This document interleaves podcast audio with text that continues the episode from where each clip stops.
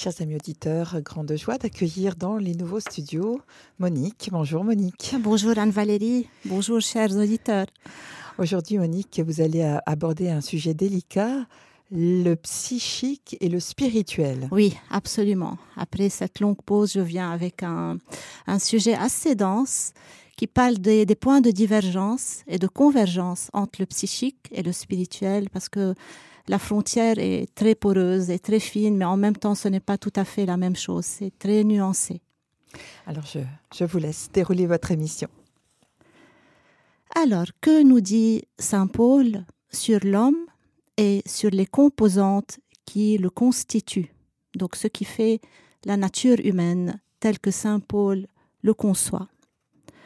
Selon Paul Chapuis, qui est professeur à l'Université de Lausanne et théologien, la première lettre aux Corinthiens nous met en présence des principaux éléments de la psychologie de Saint Paul et nous fournit ainsi l'occasion d'en déterminer les principes. Pour Saint Paul, la nature humaine, ou si l'on préfère l'homme, se compose de quatre éléments principaux. La chair et l'âme d'un côté, la raison et l'esprit de l'autre. Les deux premiers, donc la chair et l'âme, constituent, à proprement parler, l'homme extérieur, avec ses besoins et ses tendances matérielles, avec ses affections animales ou ce qu'il partage avec les, le genre animal, et les deux autres, donc la raison et l'esprit, forment sa nature supérieure, c'est-à-dire celle de ces tendances qui l'élèvent au-dessus du monde matériel, et ça, c'est ce qu'on appelle l'homme intérieur. On ne confondra pas ces notions avec les deux autres qui sont très différentes. Donc la raison et l'esprit sont différents de la chair et de l'âme. Saint Paul parle quelquefois d'un ancien homme et d'un homme nouveau. Mais cette idée n'est pas à proprement parler psychologique, elle est plutôt morale, l'homme ancien désignant l'homme pécheur avec ses tendances animales, l'homme intérieur désigne plutôt le régénéré et ses aspirations supérieures. La synthèse de ces divers éléments matériels et spirituels est le cœur qui, selon sa situation morale, peut relever plus ou moins des uns et des autres. Le cœur, dans l'anthropologie de l'apôtre Paul, n'est pas seulement, comme on le croit volontiers, la région du sentiment, mais comme dans l'anthropologie hébraïque dont saint Paul se rapproche beaucoup, le cœur est le foyer central où viennent se fondre en une unité organique ou corporelle tous les éléments qui constituent l'être humain. Dans le cœur, on trouve l'intelligence, le sentiment et la volonté que les modernes placent généralement à tort dans le cerveau. La chair, C-H-A-I-R, tout d'abord, est l'élément matériel, charnel de notre nature. Saint Paul n'a pas de terme pour rendre les acceptions de notre mot matière, mais il nous dira pourtant que cette chair procède de la terre, et il parlera de la chair des animaux comme de celle des hommes. Donc nous partageons avec les animaux la même chair qui est de la matière. En tout cas, ce sens d'élément matériel, de matière première qui constitue l'être vivant et le sens général, fondamental, qui demeure partout le même, du moins essentiellement par rapport à l'homme. La chair désigne donc tout ce qui appartient à la vie physique, l'homme tout entier en tant qu'il est mortel et périssable. La chair, c'est ce qui est mortel en l'homme et c'est ce qui est aussi périssable. Ainsi, Saint Paul, emploie le terme chair, C-H-A-I-R, en parlant de la maladie, des atteintes portées par l'infirmité au corps physique, ou par la souffrance, ou par une infirmité spéciale. D'autres fois, dans certains contextes, comme dans 2 Corinthiens 7, 5, la chair semble désigner la personnalité en tant que faite de matière et exposée à la douleur, ou simplement comme individu corporel. Dans ce sens, mais exclusivement tourné du côté matériel, on rencontrera l'expression la chair et le sang pour dire la personnalité ou le moi physique. Aussi, mais toujours avec des nuances marquées par le contexte, le langage de Saint Paul opposera-t-il volontiers la catégorie selon la chair à celle de l'esprit? La catégorie selon la chair indiquant le côté matériel, défini ou historique des choses. Mais ce sens matériel du mot chair n'épuise pas la notion. Quelquefois, et la lettre aux Romains met en plein relief les conséquences de ce point de vue, la chair, si elle n'est pas la cause du péché, en est néanmoins un facteur essentiel. L'activité dans le temps présent, par le fait même qu'elle se déploie dans la chair, est exposée à employer les armes charnelles, donc à nous faire marcher selon les principes de la chair. Il y a parfois dans cette notion de chair comme une idée péjorative qui tient précisément à la relation que Saint Paul établit entre la chair et le péché. Saint Paul rappelle justement sa mentalité hébraïque dans ce contexte-là, de chair qui est liée au péché. La chair chez lui est volontiers employée dans une acception où la situation de l'homme est montrée du côté de son infirmité et aussi dans ce qu'elle renferme d'humiliant ou de bas. La chair dans l'anthropologie de Saint Paul se différencie nettement du corps, bien que cela va de soi, celui-ci ou le corps est dans un rapport intime avec notre chair. Le corps, dirons-nous en substance, diffère de la chair comme la matière diffère de la forme. Si la chair est la matière elle-même, le corps en est la forme ou la figure, et cette figure constitue une unité qui est bien définie dans le chapitre aux Corinthiens 1, 12, 12.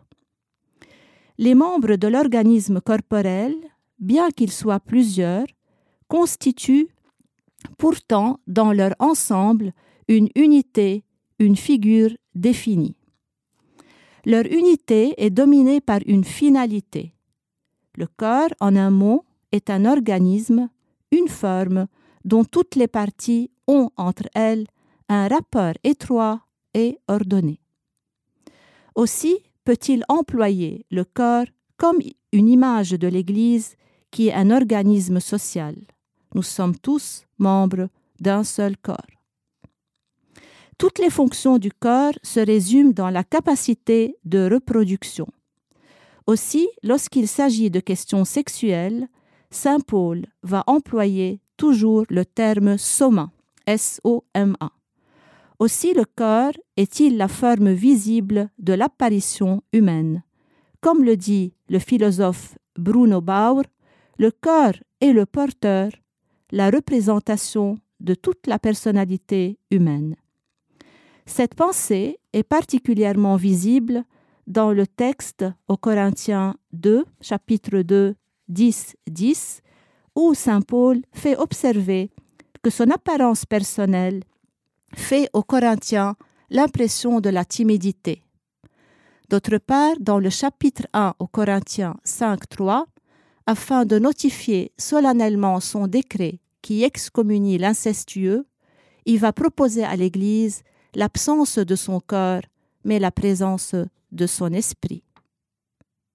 Si le corps terrestre est fait de chair, au dire de Saint Paul, le corps spirituel dont il nous parle dans le chapitre 1 au Corinthiens 15 est fait de gloire. En général, l'idée centrale de la gloire est celle d'un rayonnement et d'un rayonnement lumineux. Dans un texte, chapitre 1 au Corinthiens 11, 7, l'apôtre Paul dira par exemple que si l'homme est l'image de la gloire de Dieu, la femme est la gloire, le rayonnement de l'homme.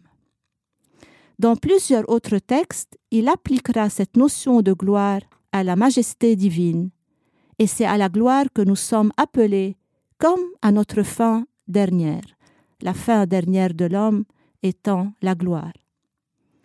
Aussi, si la chair, de par sa nature, est appelée à la corruption, le corps des rachetés doit-il revêtir l'incorruptibilité, posséder une gloire spéciale un rayonnement spécial, un rayonnement différent dans les corps terrestres et les corps célestes. Gloire ou lumière qui produit des rayonnements différents dans la lune, la terre ou les étoiles. En elle-même, cette matière qui s'appelle la chair et qui a la forme d'un corps, pour devenir dans son achèvement une gloire, un rayonnement lumineux, est animée par la psyché, qui est son principe vital. À ce propos, il est bon de rappeler que l'anthropologie biblique, plus spécialement celle de Saint Paul, diffère sensiblement de celle de la philosophie grecque. Pour les Grecs, la psyché représente ce que nous appelons vulgairement l'âme, le principe supérieur ou spirituel de la nature humaine. Pour Saint Paul, au contraire, et pour les Hébreux, la psyché est placée à un rang plus inférieur, la psyché, pour les Hébreux et pour Saint Paul, n'est que le principe vital de l'organisme matériel. Les animaux possèdent cette force vitale aussi, bien que l'homme, car la psyché est le principe vital de tout être, de toute matière. Sans elle, la chair est morte, car il n'y a pas de vie sans âme.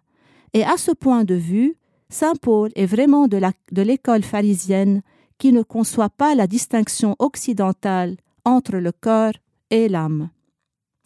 Où il y a une chair vivante, il y a une âme, celle-ci étant le principe vital et la condition vitale de toute chair. Les êtres inanimés n'ont rien à faire avec la chair. Le corps humain, tiré de la terre et qui est chair, possède donc une psyché somatique un principe vital qui anime l'organisme.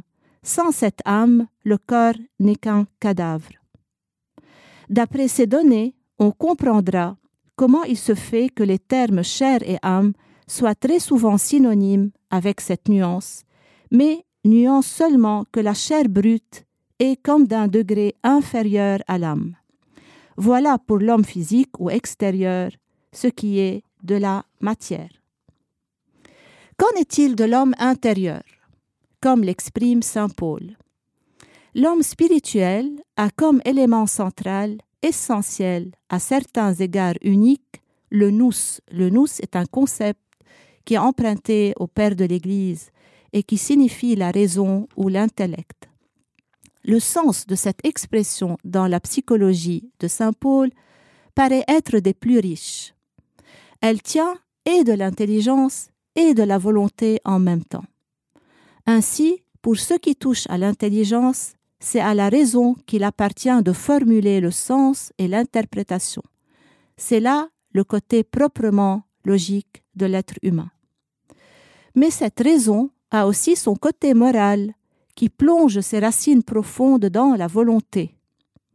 Ainsi, Saint Paul parlera d'un désir de la chair comme il parlera d'une forme qui a sa source dans la chair et dans les instincts. Aussi le nous est-il chez Saint Paul la faculté tout à la fois intellectuelle et morale qui permet de distinguer entre le bien et le mal.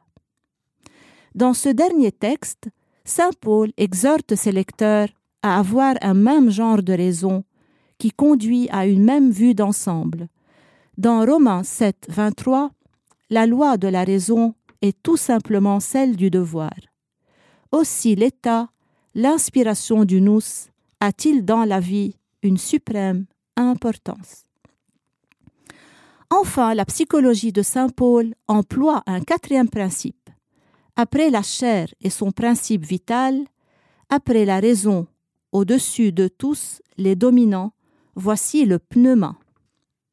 Le pneuma, c'est le principe supérieur, directeur ou qui doit le devenir. En tout cas, ce principe est au sommet de la hiérarchie, comme le montre clairement le chapitre 1 au Corinthiens 15, 46, 47, je cite, Ce qui est spirituel n'est pas le premier, mais c'est ce qui est animal. Ce qui est spirituel vient ensuite. Donc pour rappel, il y a d'abord l'état végétal, puis l'état animal et enfin l'état spirituel. Ce principe est même si supérieur qu'il ne peut être un principe psychologique constitutif de la nature humaine. Dans tous les textes où l'apôtre l'emploie, il désigne un principe théologique, c'est-à-dire qui appartient à l'Esprit Saint. Mais en fait, ce terme s'emploie à la fois à lire les textes et du principe théologique et du principe anthropologique. Et je parle du principe du nous. En effet, nous avons plusieurs textes où l'esprit de l'homme est distinct de l'esprit de Dieu. C'est le cas par exemple du chapitre 1 au Corinthiens 2.11 où l'écrivain parle de l'esprit de l'homme qui seul est juge de ce qui se passe dans l'homme. Ici, en effet, il ne saurait s'agir que de principes psychologiques et non pas de l'Esprit Saint. Le terme pneuma n'a plus son sens spécifique, mais il revient au sens général de notre mot français esprit ou faculté psychologique. Mais s'il est vrai que dans la plupart des passages des lettres de Saint Paul, le souffle de l'Esprit divin est un principe théologique, il est non moins certain que dans d'autres, relativement nombreux, il ne désigne autre chose que le principe psychologique, ou cette faculté, cette force supérieure de l'homme, qui n'est pas seulement l'esprit au sens intellectuel, mais une raison meilleure que la raison. Or, il est évident qu'entre les deux significations, le psychologique et le théologique, il doit y avoir une parenté intime, une synthèse supérieure et profonde. Trouver cette parenté, c'est répondre à la question que nous cherchons à élucider. Or, apprendre les choses d'une manière précise, le pneuma, l'élément psychologique et le principe la force, dirions-nous, qui met l'homme en contact, en communion avec Dieu. Donc le pneuma, c'est l'élément qui met l'homme en contact avec Dieu. C'est en nous cette part du divin que possède l'homme, même le païen. Ce qui pour Saint Paul et toute la sagesse hébraïque constitue à proprement parler l'image de Dieu dans l'homme. Si Saint Paul était un moderne, Là où il dit pneuma dans l'acception psychologique, il dirait peut-être conscience. La synthèse des deux notions est trouvée, car en fait, les deux termes sont équivalents. Esprit de Dieu, esprit de l'homme, principe théologique, principe psychologique, c'est tout un, en vertu même de la conception qu'a Saint Paul de l'homme comme image de Dieu. L'esprit sous ces deux angles dans ces deux directions reste le point de contact, le trait d'union et de parenté entre l'homme et Dieu. C'est ce qui relie, si vous voulez, l'homme à Dieu, c'est l'esprit. On pourrait dire dès lors que le pneuma est au nous ce que la substance est à sa forme. Le nous est la raison prise en quelque sorte à elle seule dans sa modalité. Le pneuma pénètre et inspire la raison. Or, dans la pensée de l'apôtre Paul, l'homme pécheur, l'homme naturel a entièrement perdu, du moins gravement éteint son esprit. Aussi, qu'est-il arrivé? Sa raison, qui devrait être inspirée par l'esprit, est en quelque sorte détachée de l'esprit. C'est pourquoi cette raison est plus ou moins dans notre état de péché exposé sans contrepoids suffisant à la chair, qui est le principe inférieur et le principe passionnel de notre condition humaine. Sa raison est devenue, la raison de l'homme, la raison de l'être humain est devenue une raison inspirée de la chair au lieu de l'être de l'esprit. Sa pensée est devenue une aspiration charnelle. Sa volonté est devenue tournée vers la chair au lieu d'être déterminée par l'esprit supérieur. Et tout ça, c'est le résultat du péché. Normalement, idéalement, la raison devrait être soutenue et guidée par l'esprit. En fait, dans l'état de péché, notre raison est diminuée, elle est esclave de la chair. Aussi, quand il s'agit de l'homme naturel, l'apôtre parlera-t-il moins volontiers de son esprit que de sa raison. C'est par exemple le cas dans sa confession dans Romains 7. Quelquefois cependant dans Corinthiens 1 de 11, on trouve le mot esprit au lieu de raison, ce qui montre en tout cas que les deux notions sont infiniment rapprochées, séparées seulement par des nuances. Saint Paul parle du principe supérieur de l'homme normal autant et plus que de l'homme naturel. En tout cas, pour rentrer dans l'ordre, il faut que l'inspiration supérieure du pneuma, qui est le principe psychologique, puisse reprendre son empire perdu, et cela a lieu par le Saint-Esprit qui pénètre le pneuma psychologique et humain. C'est pour cela que le salut, notre salut à tous, consiste dans une rénovation de notre nous, dans sa délivrance de la chair. Cette rénovation, Saint Paul l'appellera un dépouillement de la raison, des influences et des inclinations auxquelles l'ont soumise les puissances triomphantes de la chair.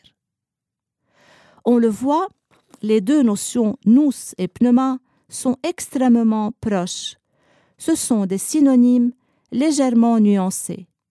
Mais ce qu'il importe surtout de relever, c'est que dans, la pensée de Saint Paul, ces deux termes n'ont à aucun degré cette saveur intellectuelle de nos chers termes français raison et esprit. Ce qui domine en eux, ce qui l'emporte sûrement, c'est la saveur morale. La raison et l'esprit sont, chez Saint Paul, dans ses préoccupations, injecter de la saveur morale.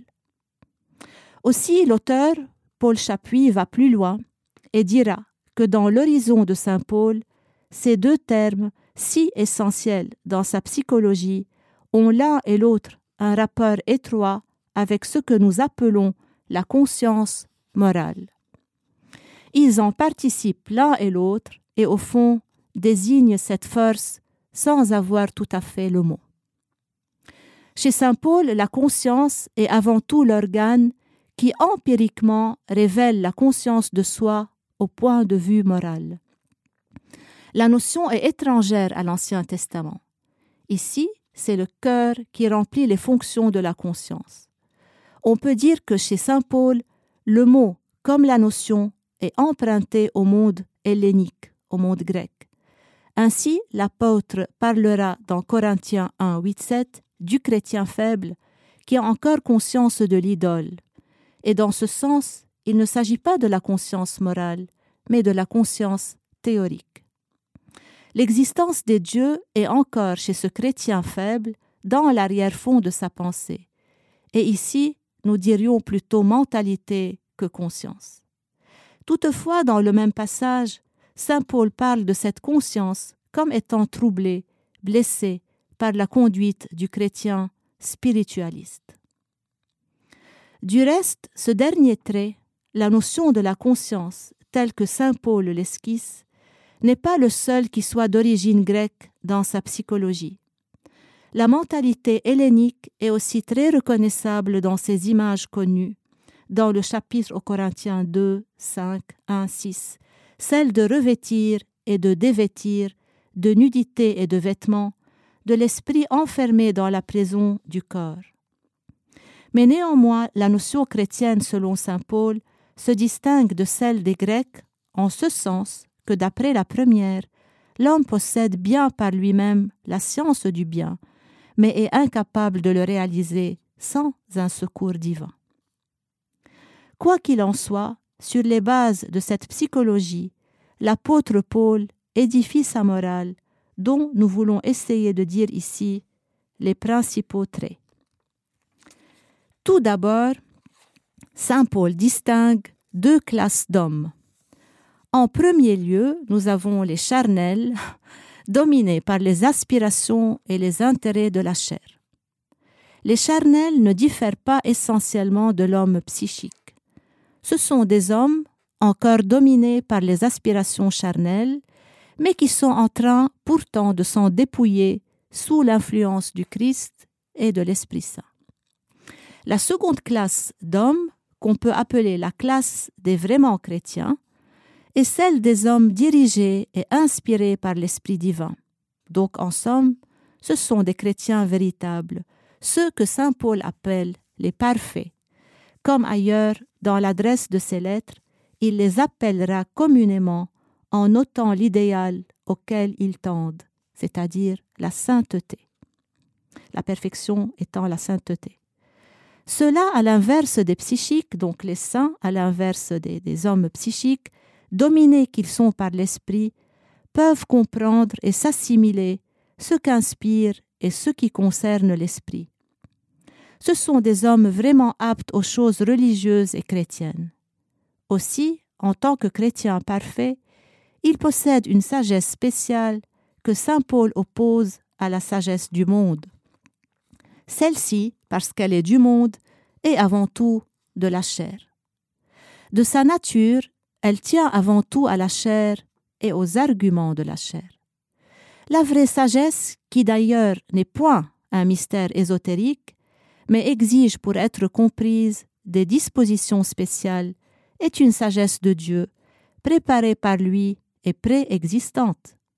Les sages de ce monde, ni les puissants ne la comprennent, car Dieu la révèle par son esprit. Elle a pour centre la croix de Christ, scandale pour les Juifs qui ont l'appétit des miracles, et pure folie pour les Grecs qui recherchent les belles formes et la dialectique. Cette sagesse chrétienne a ceci de spécial qu'elle se révèle à ceux qui sont susceptibles de la foi, non pas par des paroles éloquentes, mais par une puissance effective de régénération. En résumé, si elle a la croix de Christ comme premier et élément central, elle se révèle uniquement à ceux qui, pneumatiques et non psychiques ou charnels, ont reçu l'Esprit divin. En un mot, ces hommes-là sont les chrétiens, qui par l'Esprit ont conquis la délivrance et surtout la liberté morale. Celle-ci est entière, mais elle n'est pas absolue, puisqu'elle est limitée par le souci du prochain, aussi par la communauté et la solidarité.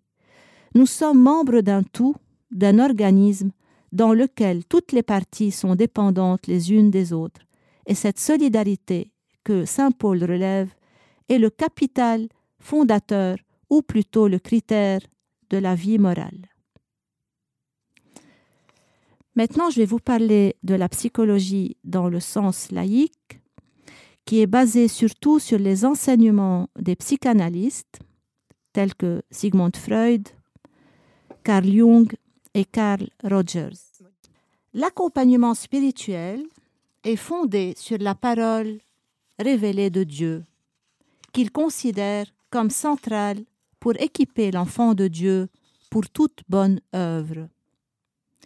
Le problème fondamental de l'homme est spirituel, parce que l'homme recherche l'infini.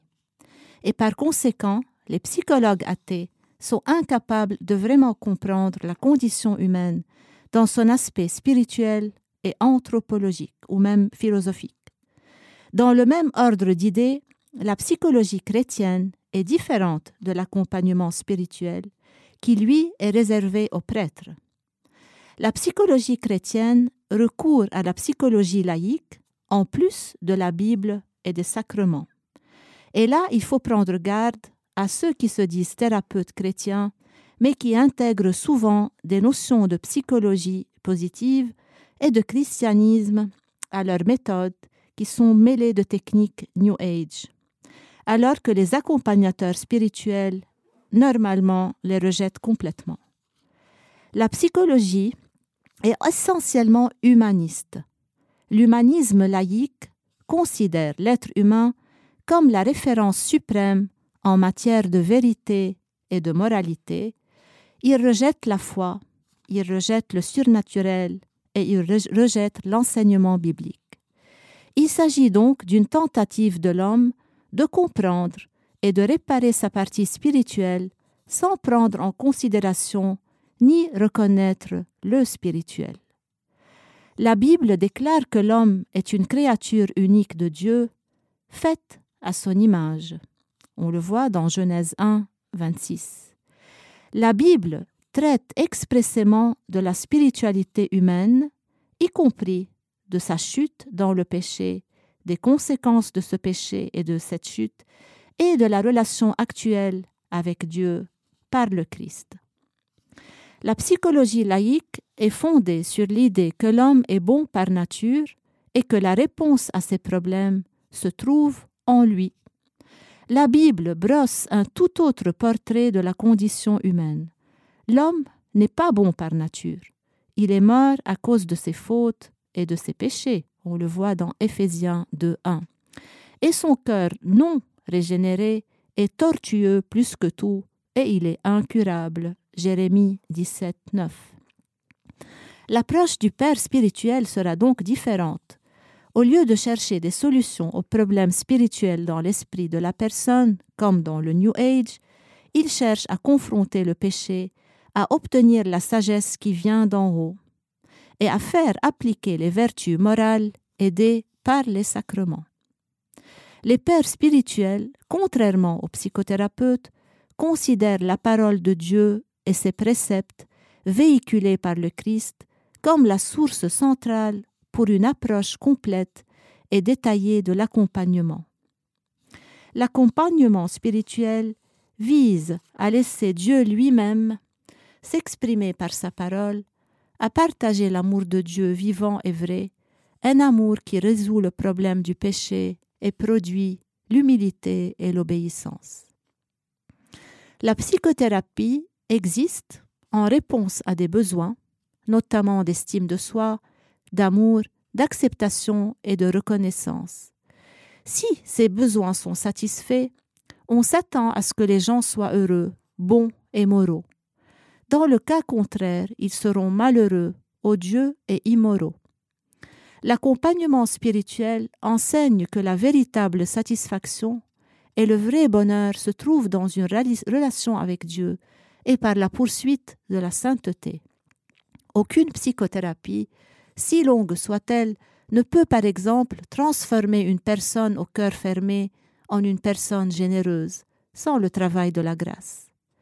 Le serviteur obéissant de Dieu se satisfera d'une vie de libéralité joyeuse et généreuse. Comment donc concilier psychologie et spiritualité? La psychologie laïque s'arrête à l'homme et à ses idées, tandis que l'accompagnement spirituel dirige vers le Christ et vers la parole de Dieu. L'accompagnement spirituel est une activité pastorale, un produit du don spirituel, d'exhortation, dont l'objectif n'est pas l'estime de soi, ni le bonheur sur terre, mais la sanctification. Est-ce que la psychothérapie peut aider un catholique? C'est une question que j'entends souvent. La psychanalyse permet à un sujet d'appréhender, à partir de son histoire personnelle, les mécanismes psychiques qui se sont développés au cours de sa vie, en particulier dans l'enfance, et qui caractérisent sa personnalité et conditionnent aujourd'hui une part de son comportement, même s'il n'en a pas vraiment conscience. La psychologie permet ce passage de l'inconscient au conscient et ainsi de comprendre les forces et les conflits qui naissent entre le moi, le surmoi, qui est l'équivalent du sens moral, et le ça, qui est l'équivalent de la pulsion ou du plaisir. À l'origine des pulsions et des mécanismes de défense. La psychologie ouvre à la transcendance quand elle réussit à éclairer l'intelligence obscurcie par des considérations psychologiques et la volonté aliénée aux besoins de satisfaction matérielle. Le second terme invite à préciser la notion de péché. Le sens du péché est une notion qui appartient fondamentalement à la religion chrétienne, c'est-à-dire ce qui relie l'homme à Dieu. Le péché est un acte contre cette alliance, donc contre la vie qui vient de Dieu.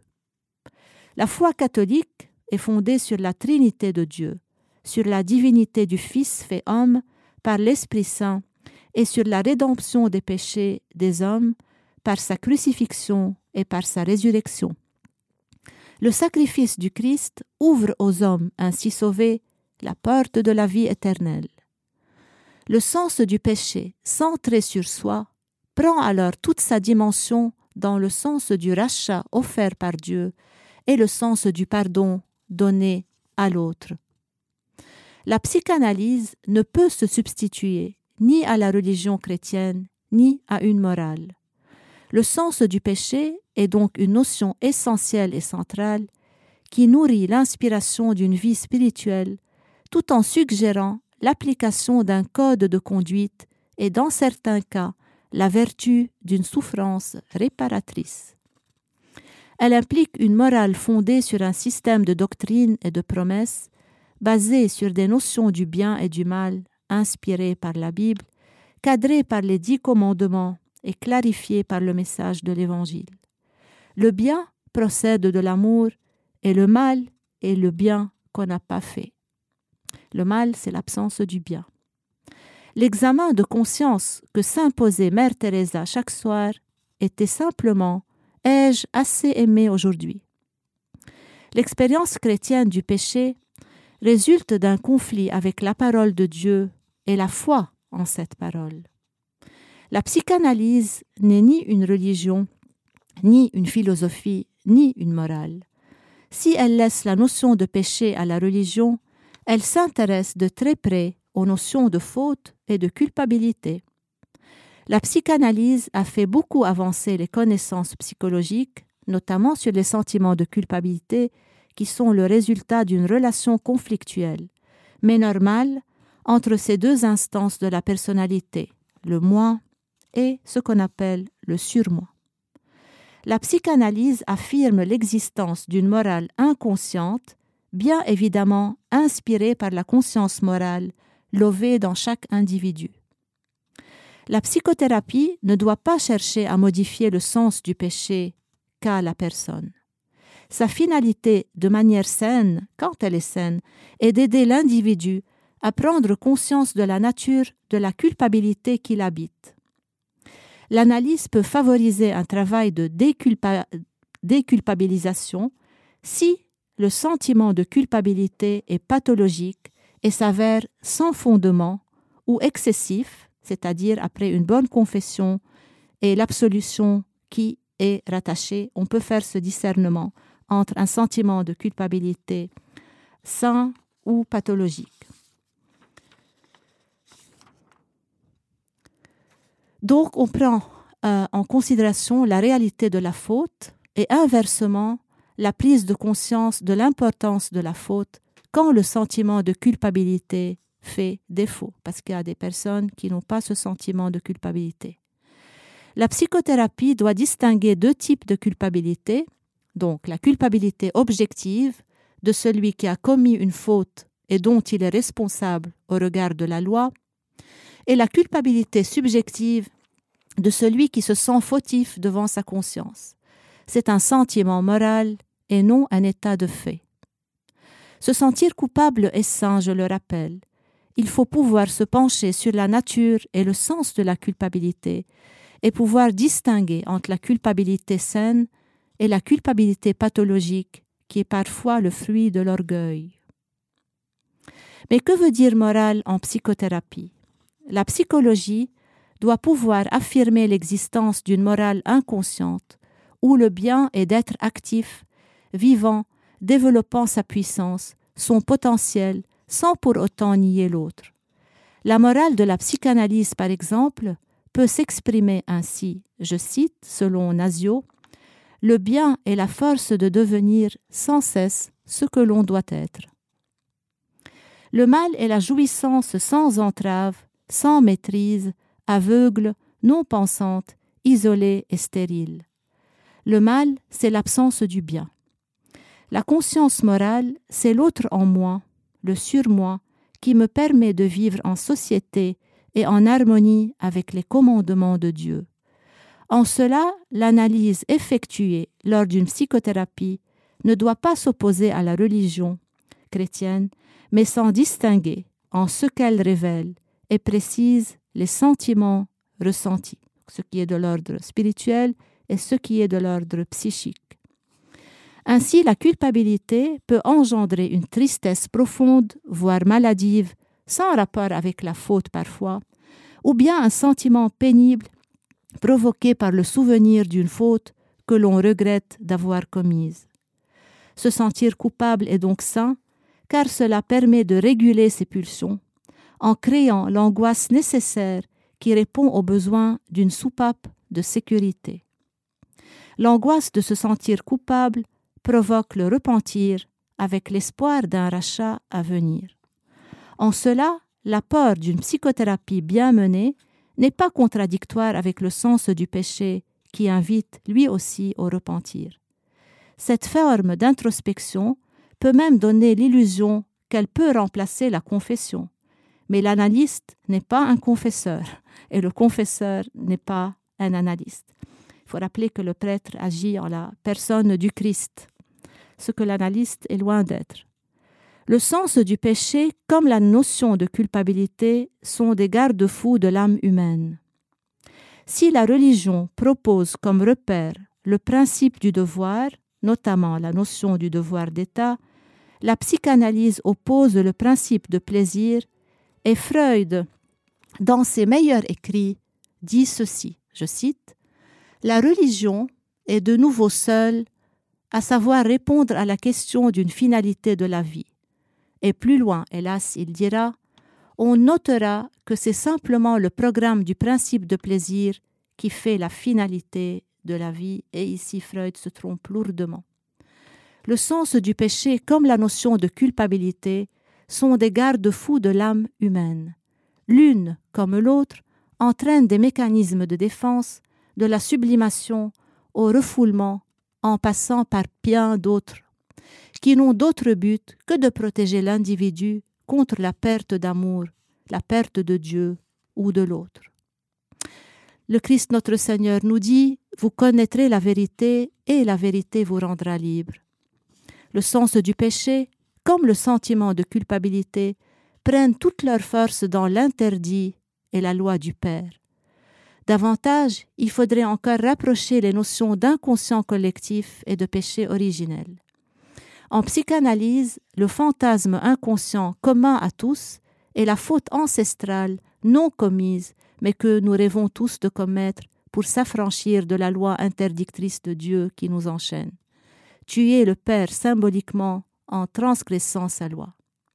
Dans la religion chrétienne, le péché originel est la volonté de toute puissance de l'homme et son envie de se prendre pour Dieu.